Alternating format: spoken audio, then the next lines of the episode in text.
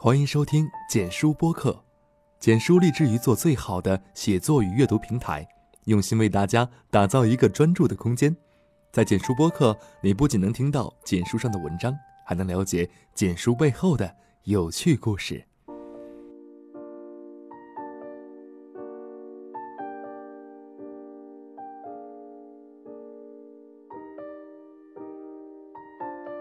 Hello，大家好，我是主播夏雨嫣。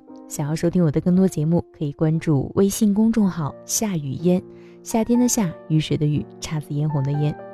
那么今天带给大家的节目是来自于简书作者林夏萨摩的文章《不般配的爱情，往往有旁人看不懂的情深》。那天和好朋友阿飞去市中心的商场购物，挤在人满为患的电梯里。电梯停靠在七楼时，最后上来的是一对学生模样的小情侣。男生高瘦挺拔，阳光帅气，目测应该有一米八的样子，是现在流行的那种大长腿欧巴类型的，应该有很多的女生会喜欢的。女生呢，长得很一般，身高一米五几的样子，身材的话，用偏胖来形容已经十分委婉。很明显，这一对儿不是平常人眼中外貌般配的情侣。男生先一步走进电梯，为女生在拥挤的人群中开辟出一片空间。然后，那女生非常小心翼翼地踩进电梯，进来后抬头看着男友，用很细微的声音说：“啊，幸亏刚才电梯没有响。”要是因为我超重了的话，就丢脸死了。我跟好友一个眼神交汇，心照不宣。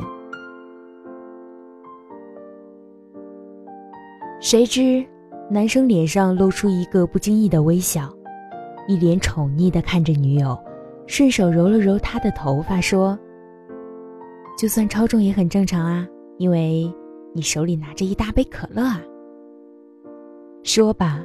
完全无视掉电梯里的一片惊愕。阿飞对着我迅速的眨了一下眼睛。我知道他想说什么。嗯，麦当劳的可乐真的很大杯。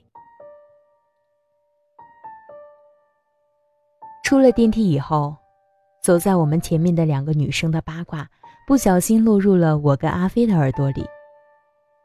一个女生拍了拍胸脯。做了一个很夸张的表情，说：“Oh my god，刚才我们真的是在电梯吗？不是误入了偶像剧的拍摄现场？作为单身狗，我感受到了一万点的伤害。”另一个接着话茬说：“哎呦，那个男生看着也蛮帅的耶，女生嘛就很一般，可是看起来男生好像很喜欢女生的样子。你说那个男生？”看上女生哪一点了？不知道，搞不好人家喜欢最萌身高差呢。我猜有这种想法的绝不止他们两个，从电梯里大家的反应就知道了。刚才那一幕，绝对比当下流行的玛丽苏小说和狗血偶像剧温暖治愈。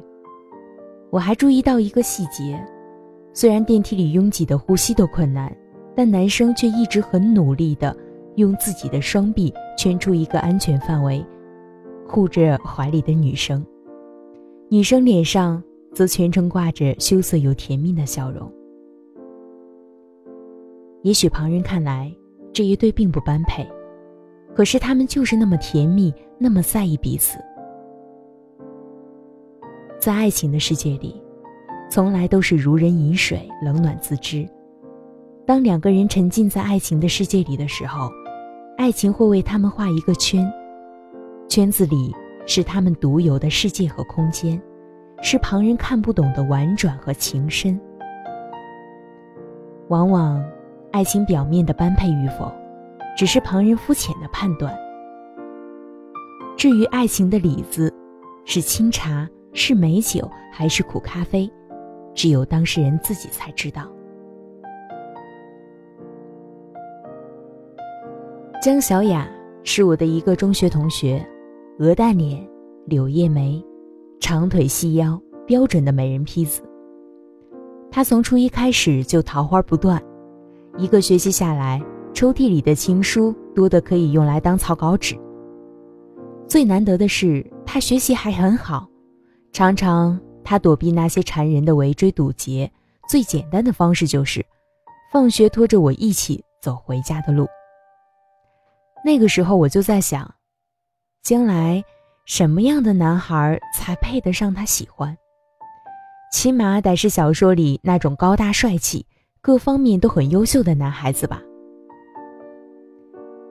后来，我们进了不同的高中后很少联络。再后来，我在省外读大学，他在省内读，每年只有年底同学聚会才能碰上。我们一直开玩笑说，什么时候把你男朋友带出来看看啊？让我们鉴定一下。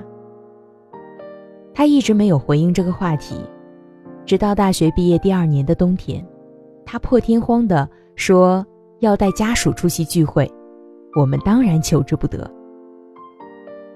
然而当天聚会，所有到场的人都跌破了眼镜。江小雅的男朋友 Y，是一个非常非常普通的男孩子，真的是那种掉在人堆里就找不着的人。在我们不了解一个人，也没有机会去接触了解的情况下，也只能从他的外表去评判打分。整体感觉就是一个很平淡的人。但是小雅不一样，她是那种远远看过去就很抓人眼球的女孩子，出场自动加特效的那种女生。所以，这两个人出现在我们眼前的时候，我们总觉得画风不太对。一顿饭，大家吃的是各怀心事。有一个好事的男生直接在饭桌上挑衅起来，说：“喂，快点给我们说说，你是怎么把我们大美女江小雅追到手的？当年她连正眼都不带瞧我们的，现在倒被你这个不知道从哪儿冒出来的臭小子占了便宜。”Y 似乎对这种阵势早已习以为常。淡然自若的看着身旁的小雅，很幽默的回了一句：“没办法，小雅她近视又不爱戴眼镜，眼神不好，所以呢就看上我了。”一边说话，一边还不忘给小雅剥虾皮，而小雅坐在那里，安静的笑笑，也不说话。等歪被男生拖去包厢外面抽烟的时候，几个女生绕过桌子，将小雅围了起来。小雅，这个人什么来头啊？老实交代，你们什么时候开始的？谈恋爱多久了？尽管大家问了很多问题，也期待剧情有所反转，但最终也没有得到什么惊天动地的答案。小阿只是说，他对她很好，跟他在一起很幸福。隔天我们约了一起逛街，才对他这段感情。有了更多的了解，他们两个居然是公交车上认识的。大一的某个周末，小雅乘坐公交车去市区买东西，站在旁边的一个男生看了她好久，一副羞涩、欲言又止的样子。他以为又是要搭讪的人，并不想搭理，还往旁边挪了挪位置。结果那男生居然又跟上来了。还恰好挡在他的身后，他顿时有点恼怒，觉得这个人好奇怪，正准备发脾气，突然那个男生结结巴巴地说了一句：“你，你，你，你，你衣服后面弄脏了，嗯，我，我，我把外套借给你穿吧。”这下小雅才恍然大悟，原来是这个，当时心里是又感谢又很恼怒。没多久，Y 就向小雅表白了，小雅拒绝了，他又表白，说可以等。就这样，一个表白，一个拒绝，中途又发生了很多事情。一年半后，他们成了男女朋友。后来家里人知道了，死活不同意，因为男孩十分普通，家境也很一般，还是单亲家庭。但是他们还是顶着压力在一起了，也没有像大家预测的一样毕业就分手。本以为过了这么久，父母也该接受歪了，没想到毕业后，父母反对的声音更强烈了。他们说：“你之前谈谈恋爱也就算了，现在已经工作了，得找一个条件好的人家，正儿八经的结婚，安定下来了。你跟歪在一起，我们是绝对不会同意的。”所以，这次他把 Y 带回来，主要是为了见父母，企图说服父母扭转他们的观念。小雅说了很多他们之间的故事，都是些琐碎平淡却又触动人心的温暖。其中有一件，我印象特别深刻。他们陷入热恋的时候，Y 还只是一个穷困的在读研究生。除了跟小雅在一起的时间，Y 只会做三件事情：上自习、做实验、打工。因为不在一个校区，Y 每天早晚步行四站路，接送小雅上下课。夏天很热，冬天很冷，小雅都记在心里，感动之余，也不免有些心疼，对他说：“你不用每天送我的，你导师那边不是也挺忙的吗？”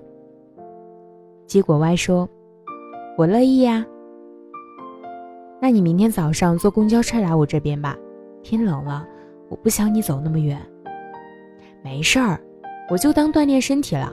再说我每天省下来四块钱，你早饭可以加一杯热豆浆啊，多买两个包子也行。”小雅跟我说了这个故事的时候，语气很平淡，但我知道，波澜不惊的外表下。是汹涌的暖流。我有点明白，他为什么那么抗拒了家里安排的与高富帅的相亲，执拗的和父母口中的穷研究生在一起。因为在大家都看不见的地方，那个人对他真的很好，以后应该也会一直好下去。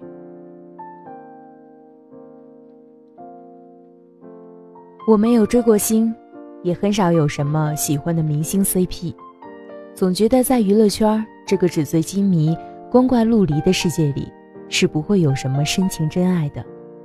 况且，又有那么多秀恩爱死得快的前车之鉴。但是，今年不同，张晋和蔡少芬这一对绝对是个例外。二零一五年，曾经的港姐。TVB 的当家花旦蔡少芬，有了一个新的名字——药夫狂魔。她不论是出席品牌活动，还是参加综艺节目，总是一副“大家好，我是张太蔡少芬，我老公最帅了，我老公什么都会”的架势，随时随地自动开启疯狂的炫富模式。加上今年张晋因动作电影《杀破狼二》里。帅气邪魅的监狱长一角走红，无限恩爱虐狗的张晋蔡少芬 CP 开始越来越多的为人所知，为人所喜欢。表面上，蔡少芬很爱老公，事事以老公优先，给足了张晋作为一个男人的面子。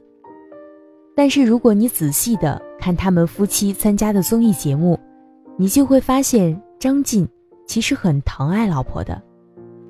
一般来说，蔡少芬的决定都是绝对拥护的，而且两个人默契的，只要一个眼神交汇，就知道对方想要表达什么了。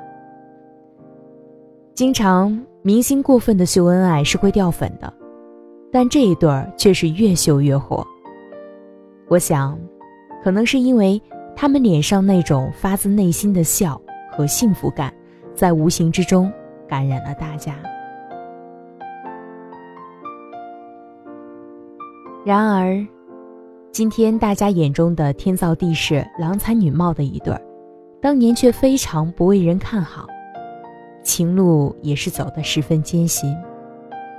他们是二零零三年因拍摄电视剧《水月洞天》和《灵镜传奇》结缘，并建立恋爱关系的。到了二零零七年底，蔡少芬亲笔写信，传真给香港各大报社宣布婚讯，一时激起千层浪。势利眼的香港媒体从两人结婚酒店偏远，男方是个无名小辈，只有堪称酸穷的家庭等各方面对他们的婚姻冷嘲热讽，说武打替身出身的张晋，不论名气、地位、财力，无一配得上众所周知的美女。TVB 当家花旦蔡少芬。二零零八年，两人还是顶着各方面的压力结婚了。但即便在婚后，张晋依然会时不时的遭到港媒的嘲讽，说他给不了蔡少芬阔太太的生活，说他靠老婆上位等等。二零一四年第三十三届香港电影金像奖。张晋凭借电影《一代宗师》拿到了最佳男配角。领奖时，他站在麦克风前真情告白：“以前，很多人都说我这辈子都要靠老婆蔡少芬。没错，我一辈子的幸福都要靠他。”这个时候，蔡少芬在台下感动的落泪了。看到那一段视频的时候。我心里想的却是，虽然张晋是个武打替身出身的粗糙汉子，不代表这些年他没有被流言伤害，但是因为爱，因为相守，他们两个人都挺过来了。如今，结婚七年，他们依旧恩爱如初。蛰伏十四年的张晋，也终因《杀破狼二》变身武打新星。新晋男神，在遭遇那么多质疑的声音之后，这一对终于被大家认可的般配的一对。但是我想，在他们的心中，别人的认可与否，应该根本没有那么重要吧。重要的是，他们彼此相爱、相知、相守，因为，在爱情的世界里，对两个人。般配与否，最有话语权的是当事人本身。当我们用世俗的眼光去看待爱情时，最终也只能得到一个世俗的答案。很多时候，旁人能看到的只是事情的表面，只是两个人的身高、长相、学历、经济等外在条件是否匹配。而不是他们内心的交流和感受，更看不到他们给彼此的爱意和温暖，所以，我们才看不懂那些不般配的爱情。可是大家都忘了，往往不般配的爱情，都有很深刻的原因，都有旁人看不懂的情深。那些所谓的不般配的蹩脚的理由。都是旁人臆想出来的，并不是当事人真实的看法和感受。所以，还是少插手别人的爱情，少对别人的爱情指手画脚比较好。我是雨嫣，在首都北京，祝您如果你喜欢我们的播客，请推荐给朋友们。如果有任何意见或者建议，也请告诉我们。你可以在新浪微博、Twitter、微信、豆瓣小站搜索“简书”找到我们。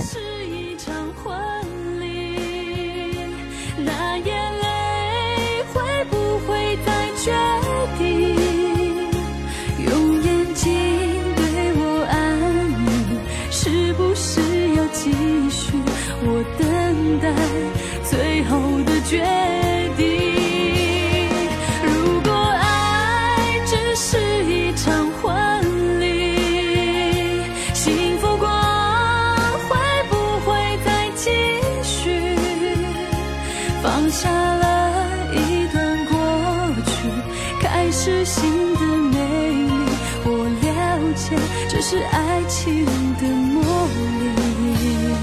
力。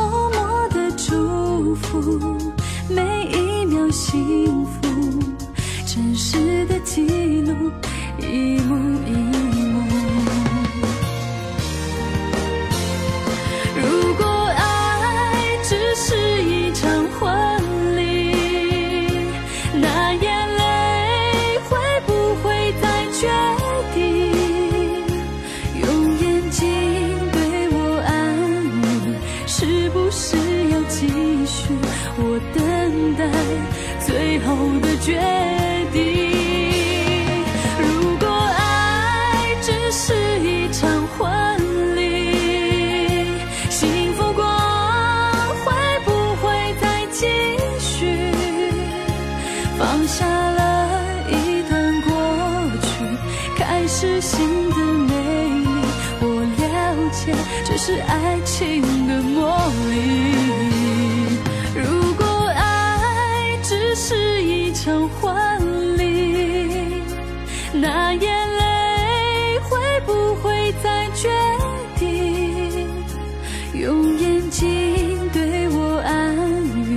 是不是要继续？我等待最后的决定。如果爱只是一场婚礼，幸福过会不会再继续？放下了一段过去，开始新的美丽。我了解，这是爱情的